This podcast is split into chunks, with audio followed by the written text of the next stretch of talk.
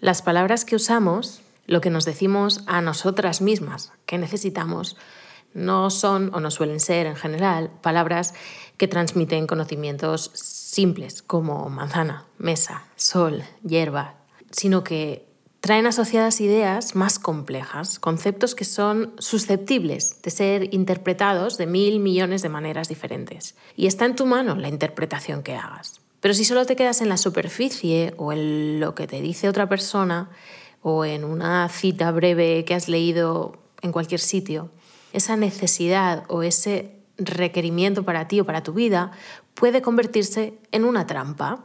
Es decir, que sin ser de algún modo diseccionado y puesto en su justo lugar para ti y para tu vida, puede acabar haciéndote más mal que bien. Y aunque sean conceptos que están de moda, aunque se digan mucho o aunque en realidad se expliquen poco, porque es lo que pasa, es tu responsabilidad explicártelos a ti misma. Así que en esta serie de DevSap yo voy a explorar las trampas que yo detecto para mí y para mi vida tras conceptos tan habituales y utilizados como eh, la espiritualidad, la abundancia, la vulnerabilidad, el merecimiento, la felicidad, la identidad, la ambición y el que vamos a ver hoy, que es el conocimiento.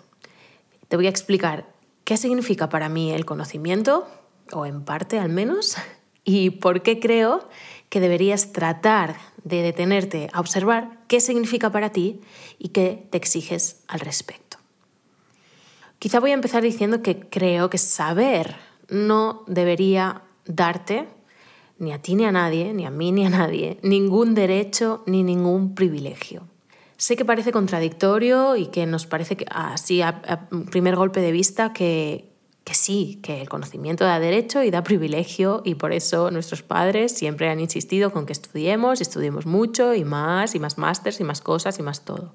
Yo pienso que el conocimiento está de algún modo sobrevalorado, no deja de ser otro símbolo de la cultura del capital, del éxito y del esfuerzo personal en la que vivimos. Es decir, pensamos y nos creemos y de hecho, en parte es así, que si sabes mucho, pues la vida te irá mejor, que tendrás más oportunidades, si sabes más que los demás, no mucho, sino más que los demás. Y aquí entra ya la comparación y la competitividad, que son la herramienta de tortura por excelencia de esta carrera en la que estamos metidos, metidas todas, a favor del sistema y en contra de nosotras mismas. Pero claro, es verdad que el conocimiento es importante. ¿Cómo te lo vas a saltar, ¿no? Como uno sabe o una sabe que cuando eh, sabe menos, tienen menos oportunidades realmente. Eh, tienen menos oportunidades de qué? Pues de ganar mucho dinero quizá, de hacerse un hueco, de que su opinión importe, de que, en fin. Pero a la vez, si lo pensamos, sabemos que de hecho si analizamos algunas de las personas que están entre las grandes fortunas del mundo o gente de esta que se llama que se ha hecho a sí misma, muchos de ellos no tienen estudios, no saben necesariamente mucho. Y en todo caso lo que saben lo han ido aprendiendo a medida que vivían de algún modo y a medida que se interesaban o se apasionaban o se volvían locos con algo y han ido pues poco a poco adquiriendo ese conocimiento ¿no? en el trabajo diario.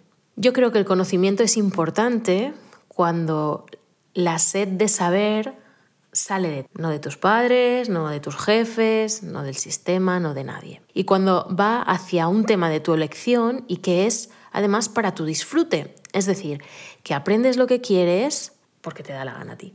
Y ese es un gran placer que, sin embargo, pocas veces nos podemos permitir porque solo los que hemos conseguido hacer como la pirueta doble, ¿no? el triple carpado boca abajo y dedicarnos a algo que nos motiva tanto, tanto, que podemos dedicar nuestro tiempo de trabajo o parte de nuestro tiempo de trabajo a aprender, a investigar sobre esos temas, nos sentimos aludidos ¿no? cuando decimos que podemos dedicar nuestro tiempo a aprender aquello que nos, que nos interesa muchísimo. Porque si no, el aprendizaje o el conocimiento se queda en un segundo lugar, ¿no? Con suerte, pues se queda pues, ahí peleándose por el escaso tiempo libre que tengas, porque mm, al final pues tienes que trabajar, tienes que dedicarte a un millón de otras cosas y se queda como aparcadito ahí en ese cajón de las cosas que querrías hacer. Yo obviamente también querría dedicar mi tiempo a aprender cosas eh, supuestamente inútiles para mí, es decir, tengo la fortuna de que puedo dedicar parte de mi tiempo de trabajo a aprender cosas que sirven para mi trabajo, pero me encantaría aprender de un millón de otras cosas y no tengo tiempo para hacerlo en absoluto. Y cuando digo inútiles, y digo cosas supuestamente inútiles, son inútiles según la visión del sistema que yo misma, como todas, pues me he tragado y he claudicado con él porque vivo aquí y no hay más tutía, ¿no? O sea que en el fondo me doy cuenta de que si yo me apuntase, pues porque sí, a un curso para, yo qué sé, aprender japonés o a uno de cocina rumana y sin ser ninguna de esas cosas una pasión loca, no una obsesión que yo tenga, sino simplemente por el placer de aprender algo nuevo y excitante que que además puede ser un reto a mi capacidad mental o a mis habilidades, ¿no? Pues yo sentiría que eso es una pérdida de tiempo y que no vale la pena. Y en mi escalafón de prioridades del día, de la semana, del mes y del año, pues evidentemente no lo podría poner arriba y nunca lo haría, nunca sucedería. Y lo que pasa es que no sucede que aprendamos porque sí, por placer, por curiosidad, desde esa espontaneidad ¿no? en la que debería suceder el conocimiento. Pero claro, ¿cómo va a ser una pérdida de tiempo aprender? ¿no? O sea, solo puede ser una pérdida de tiempo aprender en, en un marco en el que lo no productivo o lo no social o, o lo no familiar no vale. Si no es productivo, si no es social, si no es familiar, no entra en tu tiempo. O tiene un resultado con beneficios directos, medibles prácticamente, o no lo haces. Porque con el poco tiempo que hay, pues priorizas lo que te da beneficio y lo que se siente como además una obligación o un deber ciudadano o de madre o de amiga o de hija o de lo que sea. Así que el disfrute y el placer se quedan apartados. Además, claro, como no va a ser una pérdida de tiempo, ¿no? O algo imposible de escoger que hace más difícil todavía la idea de empezar a aprender algo nuevo. Porque hay millones de opciones, disciplinas diferentes, billones de libros y de formaciones, ¿no? Y cada una de ellas con un nivel de profundidad tal que si dedicásemos todas las horas de nuestra vida a un tema, llegaríamos a viejas sin habernoslo terminado, sin saber todo lo que se tiene que saber sobre ese tema. Seríamos muy, muy expertas, ¿no? Si solo nos dedicásemos a una cosa, pero no habríamos terminado siquiera. El conocimiento no termina nunca, siempre está en construcción, ¿no? No llega un día en que tú dices, ostras, mira, ya está, ya sé todo el japonés que se puede saber. Pues no es posible. Siempre podrías saber más, siempre podrías saber mucho, mucho, mucho, mucho más. Y esa es otra de las trampas del conocimiento, ¿no? que afecta mucho, muchísimo a las personas que siempre esperan saber lo suficiente antes de decidirse a poner en práctica. Y ese momento nunca va a llegar, nunca vas a saber lo suficiente. Y además, pues si es tu caso, eh, es importante que asumas que ese problema no es de no saber suficiente, sino de evitar el momento de poner en práctica lo que has aprendido o pasar a la acción o dejar de moverte en un marco teórico y llevarlo a un marco práctico que impacte directamente en tu vida y que no esté solamente en los libros, en los cursos o en tu cabeza. No, no, no se trata de prepararte mejor hasta el infinito. ¿no? Esto lo veo yo muchísimo en, mis alumnas, eh, porque muchas veces las se preparan con nuestras formaciones para dar un paso más en su vida, ¿no? Por ejemplo, en el ideatorio o en mi primer producto digital, tienen que dar un siguiente paso, ¿no? Tienen que pues, implementar esa idea de negocio, por ejemplo, que se les ha ocurrido o tienen que crear ese curso online que, que tienen ganas de crear y se suelen quedar como en la barrera muchas personas, ¿no? Porque eh, siempre sienten que necesitan aprender algo más para poder hacerlo, que no están preparadas. Y es que consumir información nunca te va a llevar a ningún sitio si no lo acompañas de acción. De hecho, escribí un artículo, eh, lo dejaré en el enlace de la descripción del podcast o en el post, si es que estás escuchando esto en oyode.com. El post se llama Aprender a emprender, la excusa para no emprender, por si lo quieres buscar en Google o donde sea. Puedes poner aprender a emprender o YEDEP y seguramente te sale. es un artículo cortito, pero voy a, voy a leerte un parrafito muy pequeño de lo que dije allí. Si sigues aprendiendo, no estarás haciendo el trabajo. Aprender es aprender y trabajar es trabajar. Son dos cosas diferentes. Con una solo acumulas conocimiento y generas la ilusión de estar sembrando para un futuro mejor. Con la otra actúas y generas la certeza de estar construyendo un futuro mejor. Y te diré más, cuando solo aprendes no trabajas, pero cuando trabajas también aprendes. La primera invalida la segunda, pero la segunda incluye a la primera. Es decir, y ahora ya me salgo, ya no estoy citándome a mí misma, es decir, que tienen que ir juntas para funcionar, aprender y trabajar a la vez, conocimiento y acción que te permita poner en práctica ese conocimiento y comprobar si te sirve o si no te sirve, si es suficiente o insuficiente para lo que te propones hacer. Y como digo, esta es una conversación habitual con mis alumnas de mi primer producto digital, por ejemplo, que se proponen compartir su conocimiento con el mundo a través de algún tipo de formación online y siempre dudan de si saben suficiente del tema y no se creen con derecho a poder enseñarlo. Y por otro lado, dudan también de si van a tener que hacer muchos cursos más para aprender todo lo que hace falta aprender para crear un negocio como el mío.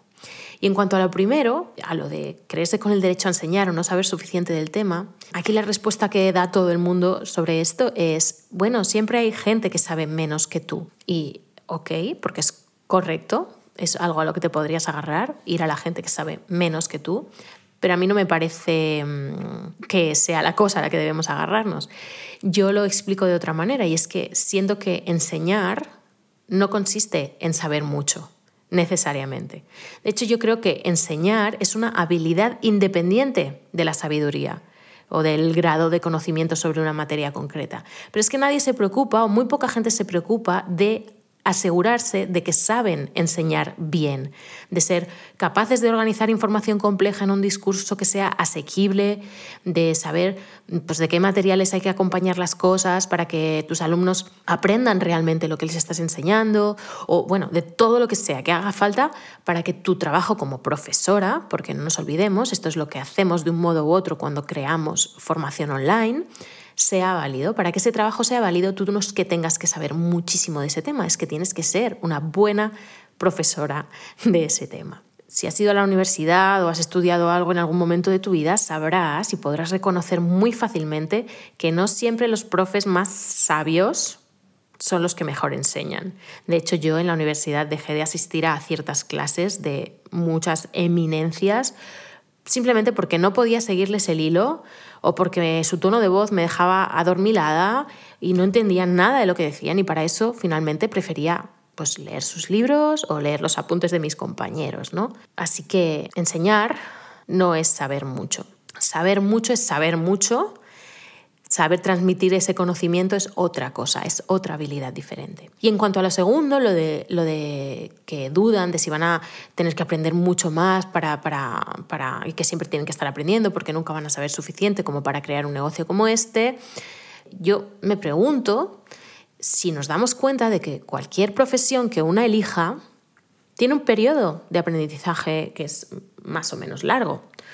Nadie empieza sabiendo hacer las cosas de cero, no, venimos con estos dones al mundo por lo general, y se necesitan pues varios maestros, muchas referencias, mucho conocimiento acumulado, pero estratégico para poder avanzar. Y yo no sé si esto es por la narrativa de lo fácil que, que, impera en este, en este mundillo, ¿no? que te hacen creer que en dos días pues, puedes estar, no sé, ganando 2.000, 3.000, 5.000 euros al mes solo por haberte grabado contando cuatro cosas en unos vídeos, pero no es así. Este, este negocio, como todos, es un engranaje complejo en el que hay que mover muchas piezas, aprender bastantes cosas para lograr que poco a poco esas piezas vayan, vayan pues, pues eso, juntándose bien y haciendo mover la rueda, ¿no? Y, llegando a la gente, haciendo que esa gente confíe en ti lo suficiente, decidan comprarte, etc. Yo lo pienso siempre en cualquiera de mis trabajos anteriores. A nadie se le ocurriría decir que, es productora de, de películas de cine sin haber producido ninguna película porque producir pelis es una cosa muy compleja, hay que conocer muy bien el negocio, mm, nadie se hace productora sin haber sido antes ayudante y antes de ayudante mil otras cosas durante muchos años, auxiliar probablemente, runner, mil posiciones antes de llegar a ser productora. No es llegar y ponerte. Podrías empezar produciendo un vídeo para, yo qué sé, tu asociación de vecinos, algo que fuera amateur, pero no serías productora de películas ni ganarías 20.000 o 30.000 o 40.000 euros por cada película que produzcas o lo que fuera. Tú no aspirarías a eso, ¿verdad? O sea, nadie aspiraría a eso de la nada, aspirar a llegar así, ¿no? Porque yo lo valgo. En este negocio, sí, pensamos que, que o nos han dicho o hemos dicho todos que es más fácil de lo que parece y que cualquiera puede, puede pero pienso que no lo es realmente. Así que por esto digo que no solo en esto, sino en cualquier cosa, aprender es importante, pero es un acto progresivo. Es decir, tienes que saber medir cuánto necesitas aprender en cada momento para poder hacer la cosa que te propones hacer y atreverte a hacerla cuando crees que eres capaz de hacerla y esperar a aprender más si todavía no has alcanzado el nivel que crees que necesitas o no es posible para ti llegar a lo que quieres o si crees que lo que es que si lo haces el resultado no va a ser el que tú quieres. Pero aún así podrías probar, ¿no? Lanzarte a la acción y examinar con esa acción si realmente lo que sabes es suficiente ahora. Porque es una cuestión del ahora, en este momento. ¿Cuánto sé ahora es necesario para mí aprender más o ya podría avanzar con esto y seguir aprendiendo a medida que avanzo? Este es el camino del conocimiento, no, no otro, no es una cuestión de acumulación. El conocimiento te da posibilidades y como decíamos al principio, aunque no debería ser así, pues te da poder, pero lo importante, y si lo aplico a mi vida o si pienso que tú deberías aplicarlo a lo tuya, es que no hay que transformarlo en un látigo ni en una regla de medir y de comparar. No es como un concurso de a ver quién la tiene más grande, ni, ni quién tiene derecho a algo o a no algo por tenerlo o por no tenerlo, porque dices, no, yo no me creo con derecho a nada, eh, si sé de algo, si no sé, pues yo te diré que yo misma, por ejemplo, muchas veces eh, me he cortado de participar en una conversación o de decir algo sobre un tema en el que no me siento especialmente segura, eh, entre personas que quizá no son de mi entera confianza, y entonces pues no he participado cuando tengo todo el derecho a participar con lo poco o mucho que sepa sobre ese tema. Y puedo saber y ser consciente que quizá no estoy aportando mucho a la conversación, o quizás sí igualmente, porque es un punto de vista distinto. Pero en todo caso, esa es mi opinión y es válida, sea como sea, sepa mucho o sepa menos.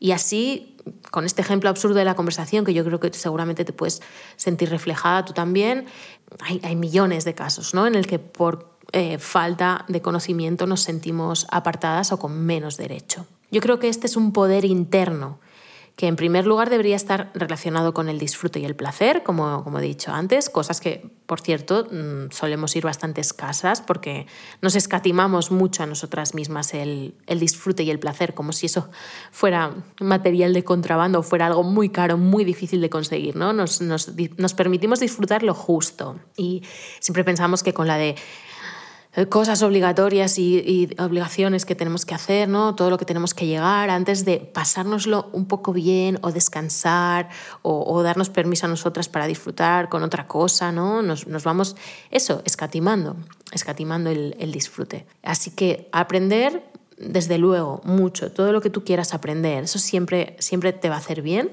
pero ¿para qué? ¿Para qué es la pregunta? Eso, eso es, lo, eso es lo que te tienes que responder cada vez que te plantees que necesitas saber más, aprender más o llegar a más en este sentido. ¿no? Es para llenar mi ego, para ganar la confianza en mí que, que no tengo realmente, es para dar una imagen determinada en determinado momento, es porque quizá ese tema hace que algo vibre, se ilumine de algún modo en mi interior y, me da ganas de saber siempre más y más? ¿O es porque creo que lo necesito? ¿Para qué lo necesito realmente? ¿no? A ver qué piensas tú, porque obviamente este es un tema que nos daría para muchísimo más. Te he dejado algunas pistas para que hagas de este concepto, de esta idea del conocimiento, del saber, el saber mucho y el saber más, te puedas hacer tu propio tu propio panorama ¿no? de información y de, y de ideas al respecto.